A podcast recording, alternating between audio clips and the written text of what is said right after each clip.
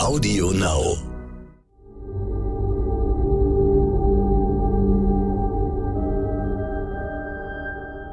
Es ist Freitag, der 17. Juni. Hallo und herzlich willkommen zum Stern-Podcast Ukraine die Lage mit Carlo Masala, dem Politikprofessor und Militärexperten von der Bundeswehr-Universität München und mit mir, Stefan Schmitz, aus dem Hauptstadtbüro von Stern und Kapital.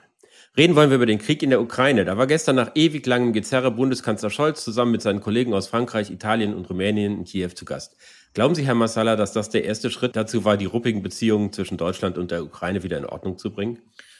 Ja, das könnte in der Tat der erste Schritt gewesen sein. Also wenn man sich äh, den Botschafter Melnik gestern Abend dann auch nochmal im Fernsehen angeguckt hat, der war ja für seine Verhältnisse relativ zahm. Es hängt jetzt natürlich davon ab, dass die Probleme, die die Ukraine mit der Bundesrepublik Deutschland hinsichtlich von Lieferdaten, Lieferzusagen und so weiter bisher gehabt hat, dass die jetzt gelöst werden.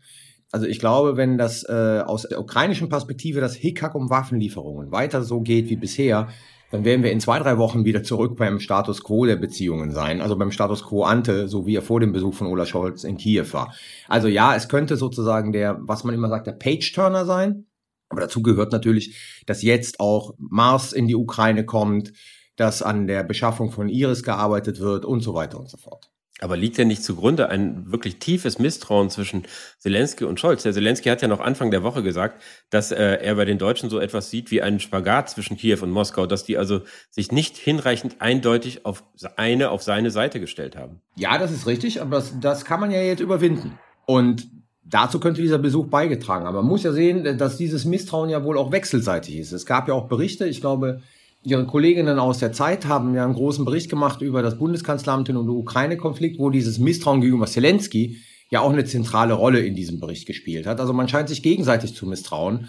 Und jetzt muss man gucken, wie man konstruktiv an dieser Beziehung weiterarbeitet. Wie gesagt, also es ist keine Garantie, dass das jetzt eine ja, Zweckliebe wird, aber es könnte der Beginn einer veränderten Beziehung zwischen der Bundesrepublik Deutschland und der Ukraine in diesem Krieg sein. Scholz hat ja immer gesagt, er würde nicht für einen Fototermin nach Kiew fahren. Nun ist das konkreteste Ergebnis, dass sich äh, die großen EU-Staaten dafür einsetzen werden, dass die Ukraine einen Status als Beitrittskandidat der EU bekommt. Aber was ist das denn wert für die Ukraine? Ist das wirklich so eine große Sache? Also wenn nicht Sachen besprochen wurden gestern, von denen wir nichts erfahren haben, dann ist die Reise, um Zelensky mitzuteilen, dass man den Kandidatenstatus äh, in der EU unterstützt, nicht viel mehr gewesen als ein Fototermin. Das muss man sagen.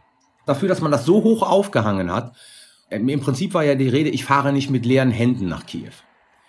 Viel mehr als leere Hände waren das nicht. Natürlich ist es wichtig für die Ukraine, diese Perspektive zu bekommen, einer EU-Mitgliedschaft, aber gleichzeitig muss man ganz einfach sagen, das ist ein Prozess, der elendig lange dauert. Es wird keinen verkürzten Prozess geben, Beitrittsprozess, aus guten Gründen. Es wird einen normalen Beitrittsprozess geben die Ukraine hat eine Menge Hausaufgaben zu machen, bevor sie überhaupt EU-beitrittsreif ist. Das muss man einfach so sagen. Also von daher ist es ein wichtiges symbolisches natürlich äh, Bild, das da gegeben worden ist. Aber letzten Endes von der Substanz her ist gestern nichts passiert, was irgendwie einen Einfluss auf den Kriegsverlauf haben wird oder was irgendeinen Einfluss auf dieses generelle Problem haben wird, wie geht man jetzt mit diesem Krieg um und wie geht man jetzt mit der Tatsache um, dass dieser Krieg ja auch irgendwann mal zu Ende gehen muss. Wenn Sie sagen Hausaufgaben, dazu gehört ja zum Beispiel, dass man irgendwie bei der Korruptionsbekämpfung was machen muss. Das heißt irgendwie Reformen der öffentlichen Verwaltung.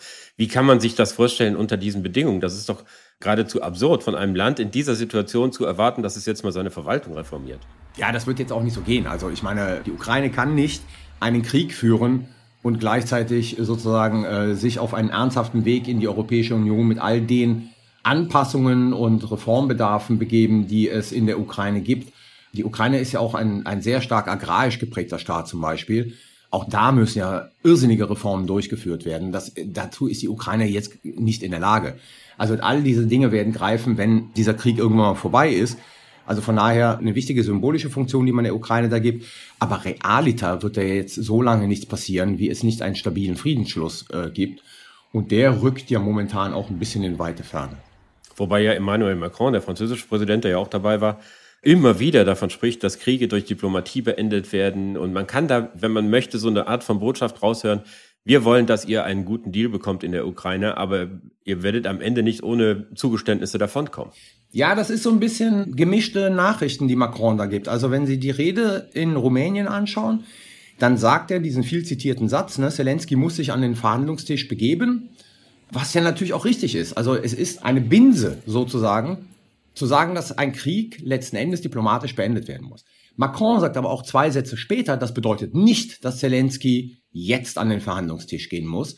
Macron ist auch derjenige, der sagt, die Ukraine muss gewinnen, diesen Krieg, im Gegensatz zu Bundeskanzler Olaf Scholz, der diesen Satz bis jetzt noch immer nicht ausgesprochen hat. Und ein enger Berater Zelenskys wurde gestern zitiert, also aus Kiew heraus, dass er gesagt hat, Frankreichs Position ist, die Ukraine muss gewinnen und dazu gehört die Befreiung aller Territorien, auch der Krim. Da wird offen gelassen, ob das mit der Krim auch militärisch gemeint ist oder im Zuge sozusagen diplomatischer Verhandlungen. Also was Macron hier macht, ist letzten Endes, er sendet gemischte Signale aus. Und das ist sehr verwirrend, glaube ich. Weil die Frage ist, an wen sendet er diese Signale aus? Also wenn er sagt, die Ukraine muss gewinnen, dann gibt er nicht das Signal der Ukraine, ihr müsst irgendwelche Konzessionen akzeptieren. Wenn er sagt, Zelensky muss sich an den Verhandlungstisch setzen, dann ist das eine Banalität, wenn das nach einem Sieg der Ukraine passiert. Also von daher sehr, ähm, ja, wie man im Englischen sagt, Mixed Signaling, ähm, bei dem nicht klar ist, welche Position hier eigentlich eingenommen wird. Zu diesen gemischten Signalen gehört auch, dass Macron nicht ausgeschlossen hat, dass er nach Moskau fährt, um mit Putin zu sprechen. Gleichzeitig sagt er dann, natürlich würde er das dann mit den Ukrainern abstimmen. Aber ist es nicht so, dass letzten Endes die großen europäischen Staaten deutlich machen, dass über Krieg und Frieden in Europa nicht Herr Zelensky und Herr Putin entscheidet, sondern dass sie da wirklich ein Wort mitzureden haben? Ich würde es anders ausdrücken. Ähm, sie sagen, dass sie da ein Wort mitreden wollen. Ob sie es aus russischer Perspektive auch dürfen, ist eine ganz andere Frage es ist nicht auszuschließen, dass am Ende die Europäer irgendwie direkt oder indirekt an diesem Verhandlungstisch mitsitzen werden. Aber ich glaube, das Entscheidende wird sein, wenn es zu Verhandlungen kommt, dass direkt oder indirekt die Vereinigten Staaten an diesem Verhandlungstisch mitsitzen werden. Man darf nicht vergessen, dass es Putin um die Frage der Augenhöhe mit den USA geht. Nicht die Frage sozusagen der Augenhöhe mit der Europäischen Union. Für, aus russischer Perspektive ist die Europäische Union kein einheitlicher Akteur, der Macht genug hat, dass Russland ihn akzeptieren müsste als ernsthaften Gegenspieler oder Verhandler. Also von daher ist es eher der, der Versuch der Europäer daran zu erinnern, dass das ein europäischer Konflikt ist, in dem sie natürlich etwas zu sagen haben, weil dieser Friedensschluss, wie immer er aussieht, die Europäer betreffen wird und weniger die USA die äh, Sicht der russischen Führung auf die europäischen Staats- und Regierungschefs wurde ja auch ein bisschen deutlich in dem, was Dimitri Medvedev, der ja einer der engsten Vertrauten von Putin ist, getwittert hat, dass er nämlich sagte, da seien also die Fans von Fröschen, Leberwurst und Spaghetti hingefahren, was nichts nutze. Und dazu schrieb er, die Uhr tickt. Das deutet ja eher darauf hin, dass die Russen jetzt eine Entscheidung auf dem Schlachtfeld suchen und da ihre Anstrengungen noch weiter intensivieren werden. Ja, Medvedev, äh, was nicht ganz klar ist, ist sozusagen, welche, welche Rolle, operative Rolle Medvedev spielt. Er war ein enger äh, Vertrauter von Putin, er hat eine Rolle in diesem ganzen Apparat noch immer. Er zeigt sich zunehmend als einer der Hardliner. Also die letzten Tweets oder Facebook-Einträge von Medvedev, die waren ja durchaus auch mit äh, so einer Art genozidaler Fantasie getränkt. Und es gab ja auch vor zwei Tagen einen Eintrag, wo er sagte, wer weiß denn überhaupt noch, ob in zwei Jahren die Ukraine auf der äh, Karte, also auf der geografischen Karte existieren wird. Letzten Endes, wenn man jetzt all diese äh, Rhetorik wegnimmt, was WEF sagt und was in, natürlich in einer Linie mit, mit der russischen Föderation ist, ist, man wird diesen Krieg weiterführen. Man wird versuchen, den kompletten Donbass zu besetzen.